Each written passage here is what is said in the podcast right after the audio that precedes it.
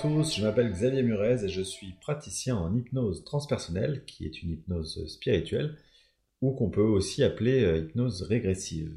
Je suis vraiment ravi de démarrer ce podcast qui s'appelle Entre deux mondes et qui a pour vocation de faire le lien entre ma passion, la spiritualité, et mon métier passion, l'hypnose transpersonnelle.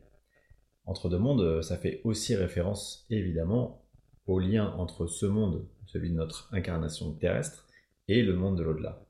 Et euh, l'idée, c'est que dans chaque podcast, je vais vous parler d'un thème de spiritualité euh, à ma manière, hein, selon ma compréhension, donc forcément quelque chose de subjectif. À vous donc de prendre ou pas ce qui résonne en vous. Et ensuite, dans la seconde partie du podcast, je vais illustrer euh, ce thème de spiritualité avec un court extrait de séance durant laquelle, sous hypnose, on fait référence à ce thème. Quand je dis on, bien évidemment, c'est pas moi, c'est le consultant qui est mis sous état d'hypnose. Et pour inaugurer ce podcast, j'aimerais vous parler du sujet des familles d'âmes.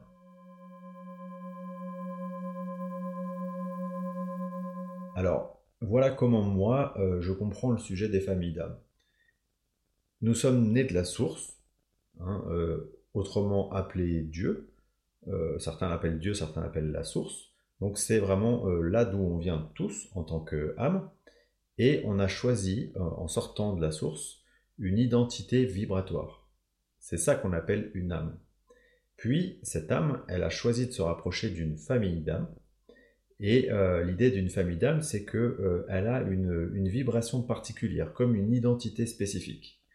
Et ensuite, notre âme, elle, elle a décidé de s'incarner sur Terre ou, sur un autre plan, mais en gardant toujours en toile de fond, en identité de fond, euh, bah, cette appartenance à cette famille d'âmes comme une sorte de coloration.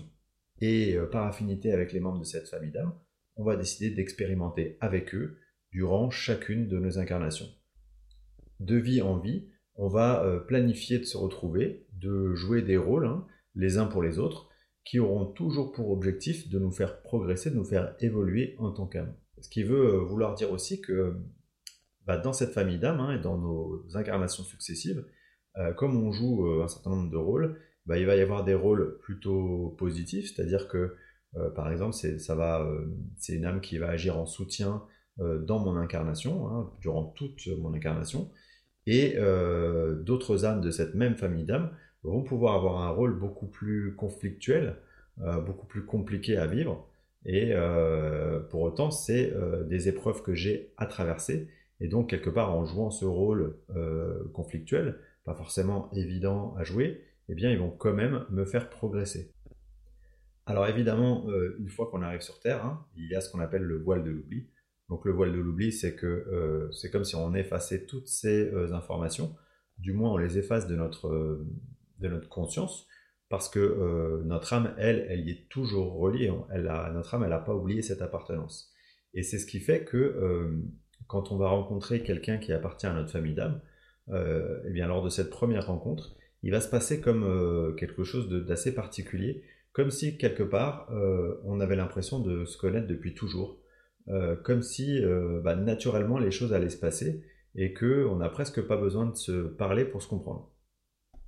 Alors une chose importante à, préciser, c'est que il ne faut pas confondre famille d'âme et famille d'incarnation sur Terre, donc famille terrestre. Parce que dans une famille terrestre, en fait, ce n'est pas forcément des membres de notre famille d'âme on peut avoir choisi euh, de s'incarner dans une famille terrestre parce que c'était le meilleur contexte pour expérimenter ce qu'on avait à expérimenter, mais euh, sans pour autant que euh, nos parents, nos enfants, nos frères et sœurs, qu'ils soient membres de notre famille d'âme. Alors, dans la littérature spirituelle sur ce sujet des, familles d'âme, hein, la référence c'est Marie-Lise Labonté, avec un livre qui s'intitule Famille d'âme, comme ça il ne faut pas se planter. Euh, et qui définit 12 familles d'âmes distinctes. Mais euh, moi personnellement, c'est pas un livre qui me parle trop. Euh, je suis pas hyper à l'aise avec ces définitions, je trouve ça un peu trop compliqué, donc, donc je vais pas vous en parler. je préfère vous parler de la définition d'Isabelle Serre, de laquelle pour le coup je me sens beaucoup plus proche. et donc Isabelle Serre, elle définit 14 familles d'âmes, plutôt en fait 13 plus une, parce que vous allez voir qu'il y en a une qui est un peu particulière. Alors, je ne vais pas rentrer dans le détail de chacune euh, des familles d'âmes pour vous donner les définitions, ce serait un peu, un peu pénible, euh, je vais plutôt vous inviter à, chercher l'information euh, dans son livre ou sur Internet si ça vous intéresse de creuser, ou peut-être de vous identifier à une famille d'âmes ou à une autre. Euh, ce que je peux vous dire, c'est que ces familles d'âmes, en gros, elles vont s'identifier en fonction de plusieurs paramètres qui peuvent être bah, leur reliance plutôt au monde matériel ou spirituel, leur relation aux autres, plutôt dans la communication vers l'autre, plutôt dans euh, le repli vers soi ou l'introspection, dans leur dimension euh, plutôt intellectuelle ou plutôt manuelle, hein, même si les deux ne s'opposent pas toujours, ou encore dans la relation à l'aide à l'autre, ou euh, leur capacité à enseigner, par exemple. Enfin voilà, c'est différents, différents paramètres qui vont faire que vous appartiendrez plutôt à une famille qu'à une autre. Il y a juste une famille d'âmes particulière dont j'aimerais vous parler. Je vous ai dit, dans les 14 familles d'âmes d'Isabelle Serre, c'est en fait plutôt 13 plus 1, parce que la quatorzième famille, c'est celle qu'on appelle les anges terrestres. Et cette famille, pourquoi elle est particulière? Parce que euh, c'est des âmes qui ont terminé leur cycle d'incarnation. En fait, euh, une âme, hein, euh, elle a besoin d'expérimenter, elle est venue sur Terre pour expérimenter, ou sur un autre plan, pour donc vivre tout un tas d'épreuves, pour arriver à les dépasser. Et une fois qu'elle a terminé de vivre, de dépasser toutes les épreuves qu'elle euh, s'était fixée, eh bien, elle va avoir terminé son cycle d'incarnation.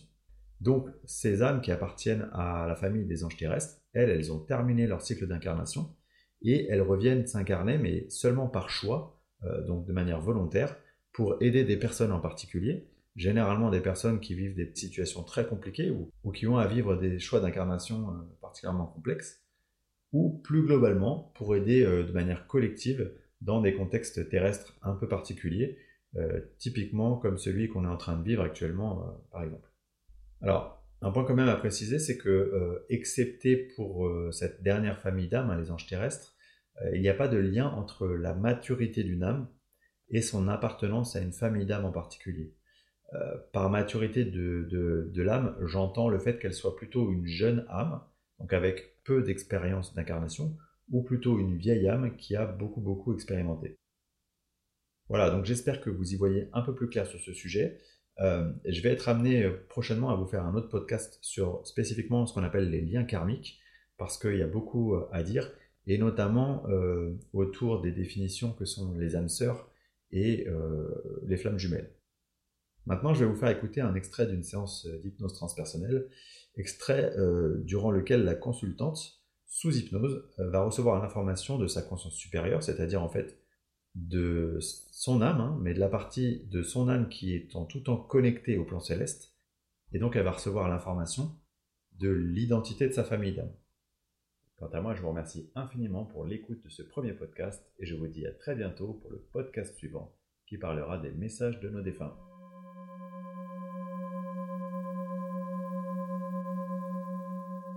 Qu'est-ce qu'on peut dire de l'origine euh, de son âme? Elle est dans la catégorie de ce qu'on appelle les anges terrestres. Hmm. D'accord. C'est quoi cette catégorie? Comment on peut la, la définir? Elle a de l'expérience et elle est envoyée sur Terre pour eux. Pour faire profiter aux autres de cette expérience. Hmm même si elle a encore quelque chose à apprendre. Bien sûr. Elle veut faire du bien. Est-ce qu'elle était, euh, est-ce qu'elle était volontaire pour justement venir s'incarner dans, dans une période euh, si, si compliquée? Oui, elle était très volontaire. Parce que d'une part, euh, elle a, sa mère a voulu la faire passer mais elle a résisté. Et oui, elle a voulu. Euh, elle n'a pas fini de jouer son rôle dans cette vie. Et oui. Il y a des enjeux qui arrivent. C'est des enjeux globaux, c'est des enjeux qui la concernent en particulier. Des enjeux globaux. Et oui. De société. Bien sûr. Peut-être qu'il n'y aura plus que des gens comme elle, comme médecin. Hmm. C'est ça, euh, c'est ça la mission principale des anges terrestres, c'est ça, c'est de, de venir dans ce genre de période pour euh, soutenir les gens, les, les aider. Les aider à répandre, répandre du bien autour, montrer que le bien est supérieur au mal. Il y a, beaucoup d'ombre. Il faut bien, il faut bien qu'on mette euh, comme ça, qu'on plante quelques âmes bienveillantes pour, euh, pour rayonner un peu de bien.